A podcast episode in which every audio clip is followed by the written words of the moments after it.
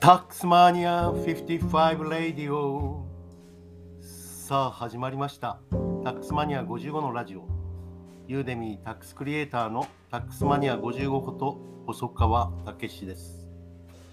ユーデミーベストセラー講師を目指す税理士の細川武史がえ皆さんに税金の話を噛み砕いて分かりやすく伝えます。初学者を意識してお客様の悩みを解決する立場でお客様が私のユーデミーコース受講後の未来の姿を容易に想像できるような最終的にはターゲットを絞ってビデオの制作を続けていきます。その制作過程で考えたことをラジオで喋りますがここ2週間3週間仕事ができておりません。え初版の事情で、まあ、いずれは説明したいと思いますが、えラジオは続けます。え昨日は、え鳴上市の NFT 批判、これについてお話をしましたが、その元記事らしきものを見つけましたので、赤澤直樹氏の解説は NFT の本質かということで、本日はお話をしてみたいと思っております。2021年6月6日に赤澤直樹氏、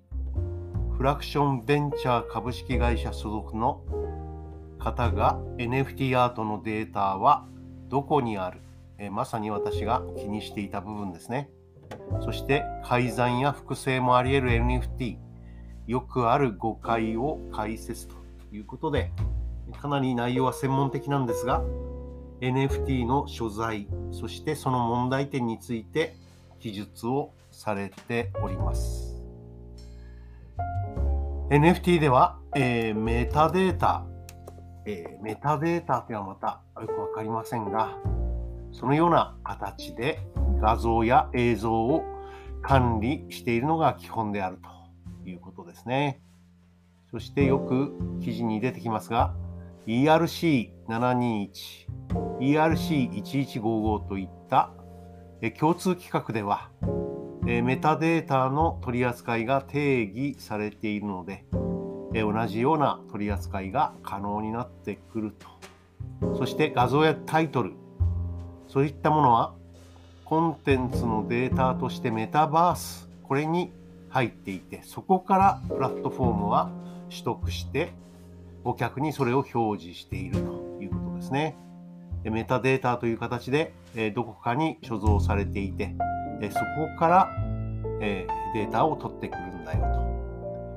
と。つまりそのデータがどこにあるかという答えは実はデータ自体はですねブロックチェーンの中に保存されていることは稀だそうです。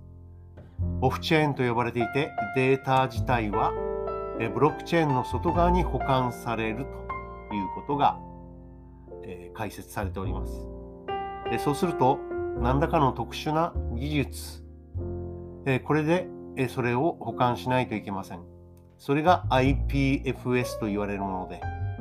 または NFT の解説者や発行者が自前のサーバーに保管している。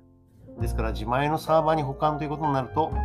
様々な危険が出てくるのだと思います。IPF と IPFS とはインタープラネタリーファイルシステムのことで、プロトコールラブスにより開発が進められている P2P ネットワーク上で動作するハイパーメディアプロトコールとその実装と、このようにこの記事では説明され、特殊な技術であるということがわかります。コンテンツごとに ID が割り当てられる。一個一個のコンテンツに一つ一つの ID が割り当てられていて、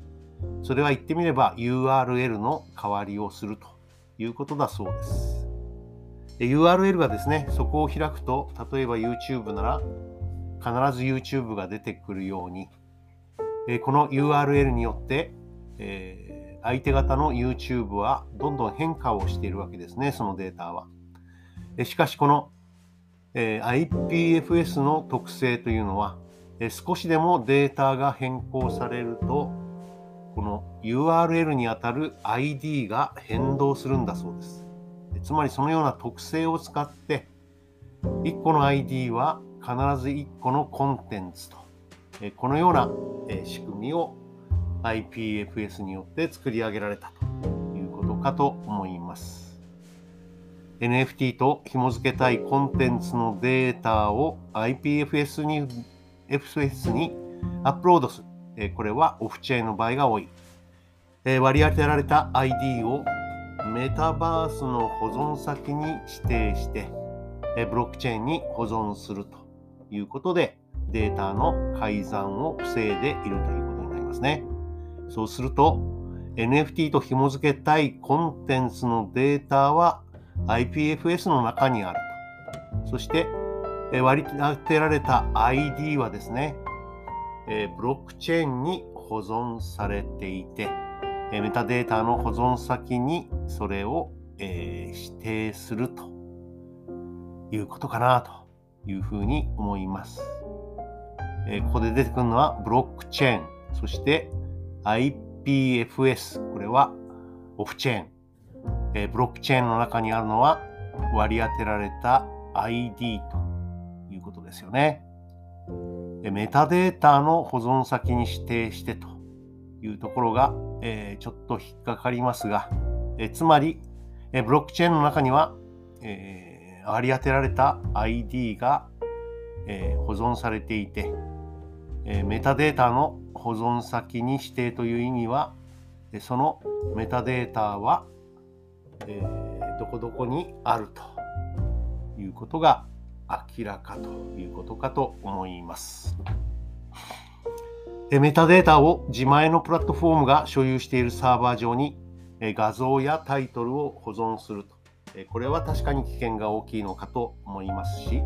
業者が倒産するとサーバー内にあるデータが使えなくなる可能性があって、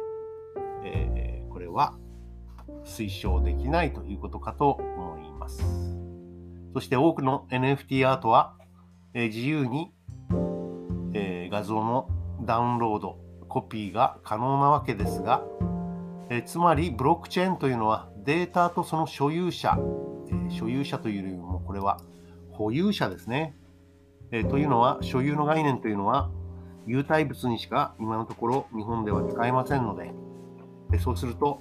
え、その保有という概念はですね、当事者の契約かプラットフォームの規約によって明らかにされていくわけです。でつまりブロックチェーンはデータとその保有者の紐付けを改ざんができなくさせている技術ということになって NFT はデータと持ち主の関係を紐付ける証明書ということになってきます。でコンテンツの保護が目的ではなく、コンテンツが誰により所有されているかを保証する仕組みということですね。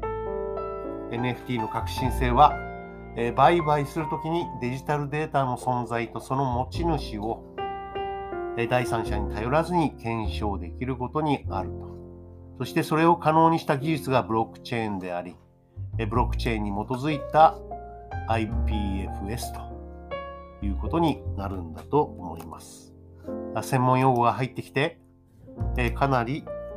え難解ではありますが、え赤澤直樹氏の記事によって、え鳴上氏の議論はかなり整理できるのではないかと思います。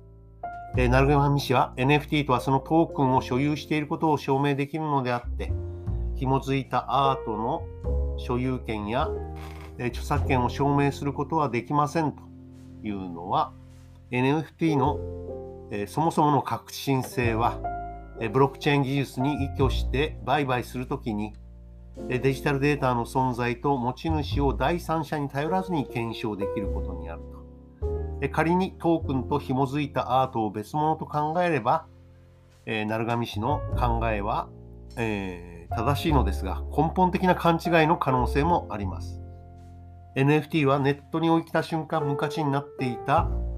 いわゆるデジタルを、デジタル資産を、えー、元の価値に戻したと。元の価値に戻したというのは、それまでえー、置いた瞬間自由にコピーできて、え昔になっていたものを、え唯一無二のものということを証明できるものという意味では、え当然オリジナルはあるわけですが、え議論の、え出発点はネットに置いた瞬間昔になっていたデジタル資産ということで、え大元の、えデジタルデータと、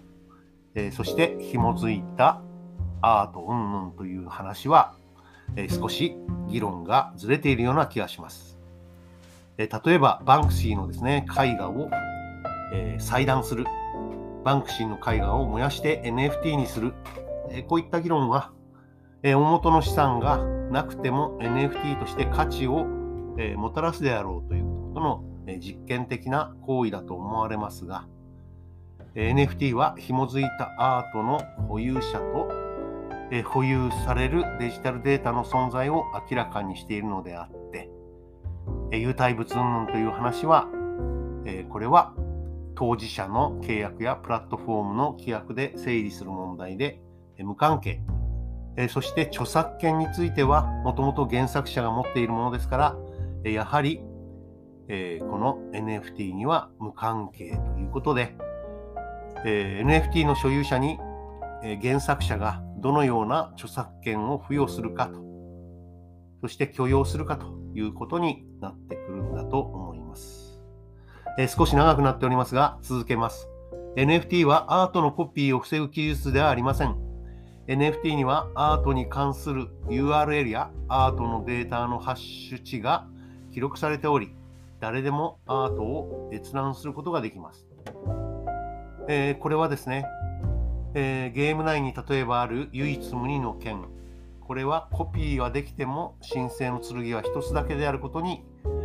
えー、価値があってそれがブロックチェーン技術により依拠ブロックチェーンに依拠した技術により証明可能になったわけですからそのコピーや、えー、例えばダウンロードですよねそれを NFT の所有者が許しているんであればでこれはそれのコピーでしかないわけで。で仮にその NFT にありとあらゆる方がが、